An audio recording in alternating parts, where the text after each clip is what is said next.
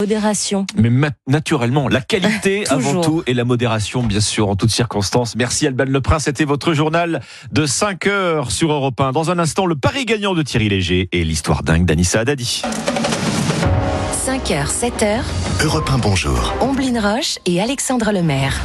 D'abord, le journal des sports avec Dimitri Vernet. Bonjour Dimitri. Bonjour Alexandre, bonjour à tous. On débute par du football et bien évidemment par cet exploit savoyard hein, en quart de finale de la Coupe de France hier soir. La joie dans le vestiaire des joueurs d'Annecy, héroïque après avoir éliminé l'Olympique de Marseille au tir au, but hier soir après un, match nul de but partout. Un exploit retentissant du club pensionnaire de Ligue 2 qui a décroché son ticket pour les demi-finales de la Coupe de France à l'extérieur dans un stade vélodrome à guichet fermé. Le défenseur annecyien Maxime Bastian n'en revient toujours pas. On n'a pas encore réalisé vraiment ce que ce qu'on a réussi à faire parce que venir euh, venir au Vélodrome, réussir à, à battre Marseille devant devant son public, il y a- il y, a peu d'équipes qui arrivent à le faire même quand on regarde en Ligue 1. Donc je pense que on peut dire que c'est un exploit et qu'on est tous euh, on est tous très heureux et on va fêter ça tous ensemble. L'Olympique de Marseille, de son côté, sombre au fond du lac. hein. En moins de 4 jours, leurs rêves de sacre en Ligue 1 et en Coupe de France se sont envolés.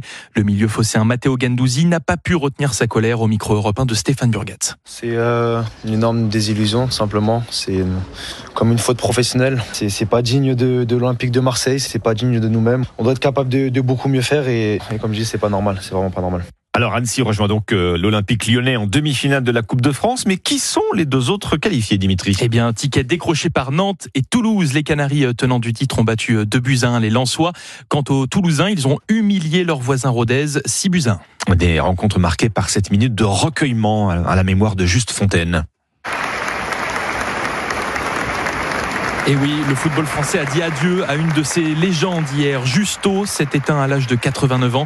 L'ancien attaquant du Stade de Reims et de l'équipe de France laisse une trace indélébile hein, dans l'histoire du ballon rond, notamment pour ce record qu'il détient toujours de 13 buts inscrits dans une seule Coupe du Monde. Le maire de la ville de Reims, Arnaud Robinet, lui a rendu un, vibrant hommage hier soir dans Europe 1 Sport.